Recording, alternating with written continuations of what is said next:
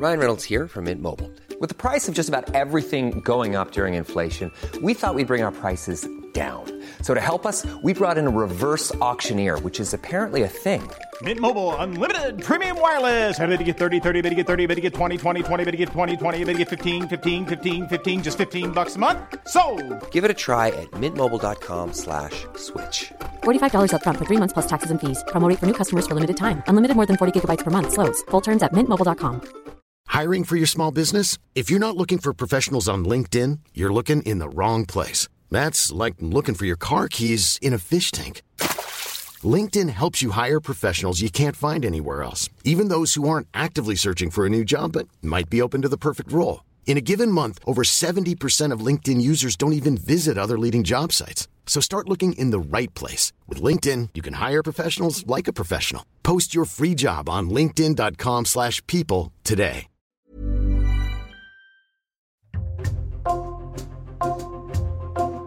Bonjour, c'est Jules Lavie pour Code Source, le podcast d'actualité du Parisien. Le président américain Joe Biden s'est rendu en Israël le mercredi 18 octobre. Il a soutenu l'État hébreu tout en appelant les Israéliens à ne pas se laisser emporter par la rage et à ne pas commettre les mêmes erreurs que les États-Unis après les attentats du 11 septembre 2001. Une visite intervenue au lendemain du bombardement d'un hôpital à Gaza, bombardement dont ni l'origine ni le bilan ne sont établis à ce jour.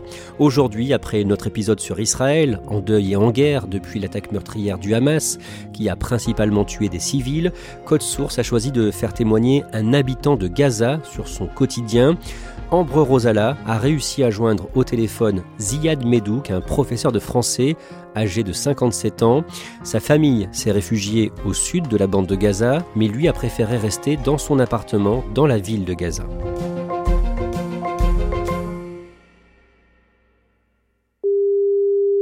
Je contacte Ziad Medouk par téléphone au 11e jour d'affrontement entre Israël et le Hamas. Allô Il est enfermé chez lui dans la ville de Gaza et pendant notre conversation, j'entends parfois des bombardements à travers le téléphone. Donc, comme vous entendez, donc un, un bruit très fort. Donc, ça, c'est le quotidien. C'est difficile de dire on est habitué, mais voilà, c'est le quotidien difficile. Ziad n'a pas hésité une seconde à témoigner. Il m'explique que c'est très important pour lui de pouvoir raconter ce qu'il vit à Gaza. À travers le témoignage, je m'exprime. J'essaie d'exprimer mes ressentis et surtout, je sors ma colère. Et je calme ma colère en témoignant. J'essaie un peu de, de sortir mon isolement, même si c'est difficile, avec la poursuite de, des bombardements intensifs et la poursuite de la catastrophe humanitaire. Ziad est né en 1966 dans la ville de Gaza. L'année d'après, le 5 juin 1967, la guerre des six jours éclate. L'État d'Israël s'empare de la bande de Gaza et occupe militairement le territoire. Ziad grandit donc dans cette atmosphère d'occupation militaire. de la fenêtre de notre maison, on voyait les soldats et on voyait les colons qui contrôlaient les meilleurs euh, terrains, les meilleurs puits d'eau. Notre enfance était triste parce que il n'y a pas vraiment des souvenirs à part la révolte, la violence, les attaques, les arrestations, les morts, les blessés. Donc, c'est pas une vie normale. Le 9 décembre 1987, la première intifada, soulèvement en français, éclate dans la bande de Gaza. De jeunes Palestiniens se révoltent contre l'armée israélienne en leur jetant des pierres et de violentes émeutes éclatent. Ziad a 21 ans.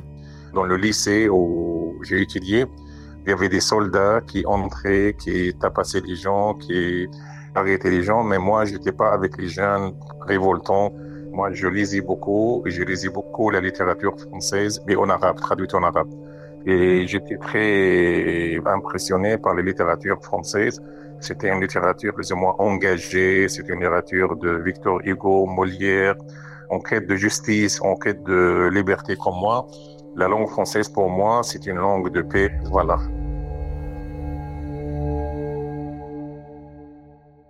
Ziad suit d'abord des études de sciences économiques en Algérie. Il rentre à Gaza en 1994 quand il a 28 ans, puis il reprend des études pour devenir professeur de français dans sa ville natale. En 2006, à 40 ans, il prend la direction du département de français à l'université de Gaza. La même année, le Hamas, dont l'acronyme signifie Mouvement de résistance islamique, remporte les élections législatives. Le mouvement, qui prône la destruction d'Israël, administre désormais le territoire de Gaza. Considéré comme une organisation terroriste par les États-Unis et l'Union européenne, le Hamas multiplie les prises d'otages, les attentats suicides et les tirs de roquettes sur le sol israélien. Le samedi 27 décembre 2008, Ziad est à l'université pour préparer les examens qui doivent avoir lieu dans quelques semaines. L'armée israélienne lance une offensive contre le Hamas et bombarde la bande de Gaza. Il y avait au moins une organisation de la part de la société civile, des organisations internationales, des activistes sur place qui s'occupaient de tout le monde. Donc il y avait distribution des couvertures, des matelas, des, pour les déplacer dans les écoles. Il n'y avait pas l'eau pour boire, mais on se débrouillait. Vous êtes coupé de monde, vous ne pouvez pas avoir les nouvelles des proches. J'étais obligé quelquefois d'aller à l'hôpital pour recharger mon portable. Voilà, et c'était terrible parce que je voyais les enfants, les femmes et les hommes massacrés, tués, assassinés comme ça. Donc c'était des scènes très violentes à Gaza. Pendant trois semaines, l'armée israélienne mène une attaque terrestre et aérienne à Gaza. 1400 Palestiniens et 13 Israéliens ont été tués. Ziad reprend son travail d'enseignant. Avec sa femme et leurs cinq fils, il décide de rester vivre à Gaza. Mais cette offensive signe le début d'une longue série d'affrontements entre Israël et le Hamas. En 2012, une nouvelle offensive sur Gaza dure pendant 10 jours. En 2014, une autre dure 50 jours. Pendant toutes ces années, un blocus de la part d'Israël est instauré sur la bande de Gaza. Ziad et sa famille ont l'impression de vivre dans une prison à ciel ouvert. J'étais plusieurs fois donc interdit de sortir de Gaza parce que le passage souvent était fermé. Il y a beaucoup de Palestiniens, notamment des enfants, des malades qui sont morts parce qu'ils ne pouvaient pas sortir, parce qu'il n'y a pas de médicaments. Le ciel de Gaza est contrôlé par l'aviation militaire. La mer de Gaza est contrôlée par la marine. Nous, on est encerclés dans une prison. Les 2 millions qui vivent à l'intérieur de Gaza, qui sont entassés et qui se côtoient dans des bâtiments. Donc on vit, on survit, on ne peut pas dire on vit, ce n'est pas une vie normale.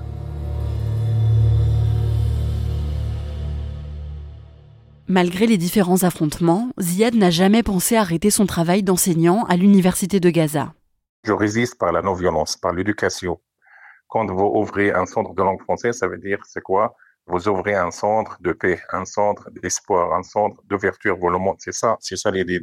Parce qu'enfermer une population chez elle, c'est terrible. Mais quand vous échangez, vous pouvez connaître la culture, vous pouvez avoir une, ouverture et ça, ça aide beaucoup les jeunes. Nous, on enseigne le principe de la démocratie, de la liberté d'expression, de l'espoir. Ça, ça aide à avoir une ouverture vers le monde et surtout créer une atmosphère de paix et d'espoir pour cette jeunesse palestinienne de Gaza souvent désespérée.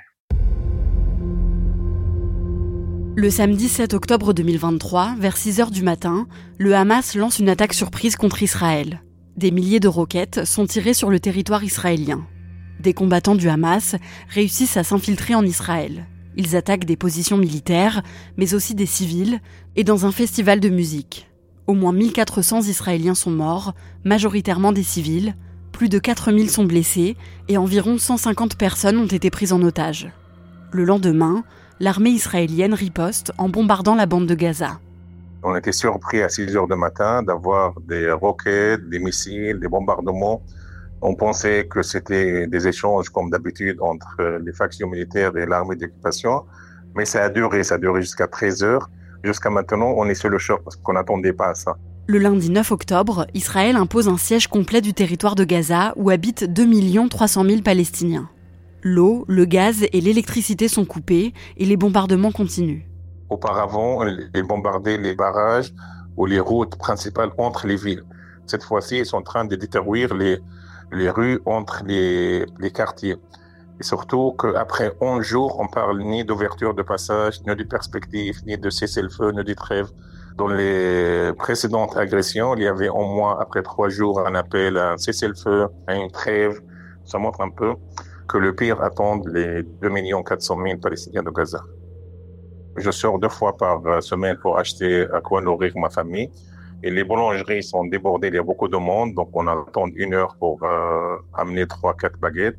Pour l'eau, on est obligé d'acheter l'eau minérale pour euh, boire et pour euh, se laver parce qu'il n'y a pas d'eau. On vit avec la peur, l'angoisse, avec le, la manque et la pénurie d'électricité, d'eau, de médicaments, de nourriture. Mais voilà, c'est notre quotidien très difficile à Gaza. Ziad, sa femme et leurs cinq fils de 11 à 25 ans restent abrités dans leur maison de la ville de Gaza. Au bout d'une semaine, le dimanche 15 octobre, Ziad décide de faire évacuer sa femme et ses fils vers le sud de la bande de Gaza, plus en sécurité. Mon fils, le dernier qui a 11 ans, il se réveillait horrifié par le bruit fort des bombardements. Donc, je préfère qu'il aille là-bas. C'est difficile parce que la séparation de la famille est dure parce que c'est la première fois que je me sépare. Moi, j'ai voyagé beaucoup. C'est la première fois que je me sépare de ma famille à l'intérieur, mais c'est la situation qui oblige. Donc, euh, mais au moins, pour le moment, ils sont en sécurité, même si personne n'est à l'abri. Ziad, lui, décide de rester dans sa maison. Je suis quelqu'un très attaché à sa ville, à sa patrie. Je, je prends pour une résistance pendant nos violences. Je suis fier de ma décision de rester. On est chez nous, on attend le pire, euh, mais on préfère mourir de, de chez nous nous, comme société civile, on a décidé de ne pas partir, même si on risque notre vie avec les bombardements intensifs, comme vous entendez, mais c'est comme ça, c'est notre choix symbolique. Aujourd'hui, comment vous voyez l'avenir? Je suis optimiste, je vais continuer à être optimiste, même si l'ampleur de ce que je vois est terrible, mais à Gaza, il n'y a pas seulement des factions. À Gaza, il y a la société civile, il y a les jeunes, il y a les femmes. La seule solution, c'est la solution politique, c'est la paix. Moi, je suis optimiste que peut-être il y a une réveil de conscience, il y a une prise de conscience pour permettre à une, relancer le processus de paix dans la région.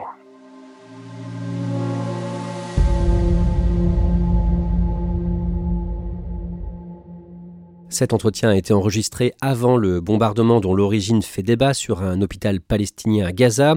Ambre Ziad Medouk ne dit pas un mot sur le Hamas dans ce témoignage.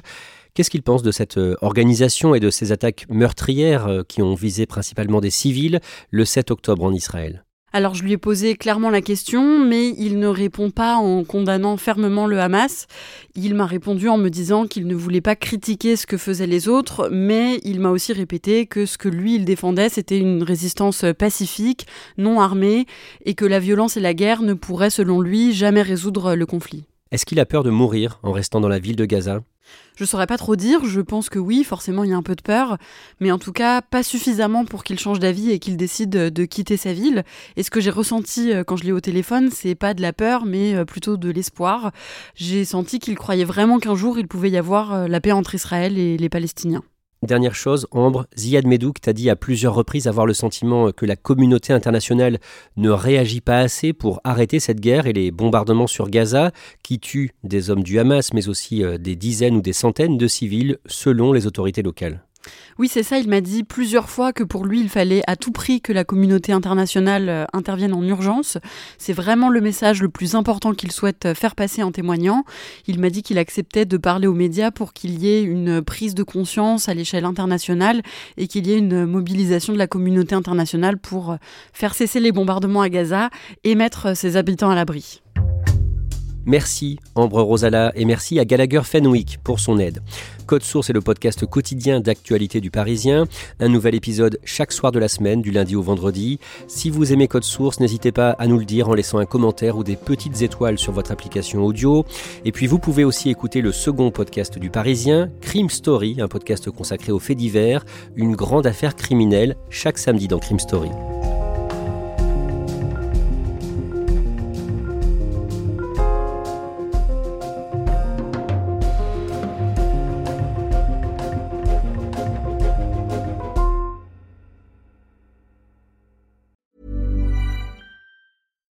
When you make decisions for your company, you look for the no-brainers. And if you have a lot of mailing to do, stamps.com is the ultimate no-brainer. It streamlines your processes to make your business more efficient, which makes you less busy.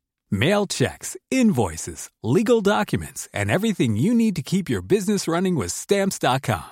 Seamlessly connect with every major marketplace and shopping cart Schedule package pickups and see your cheapest and fastest shipping options from different carriers with rates up to 89% off USPS and UPS rates. And with the stamps.com mobile app, you can take care of mailing and shipping wherever you are. Make the same no-brainer decision as over 1 million other businesses with stamps.com. Sign up with code program for a 4-week trial plus free postage and a free digital scale. No long term commitments or contracts. That's stamps.com. Code Program.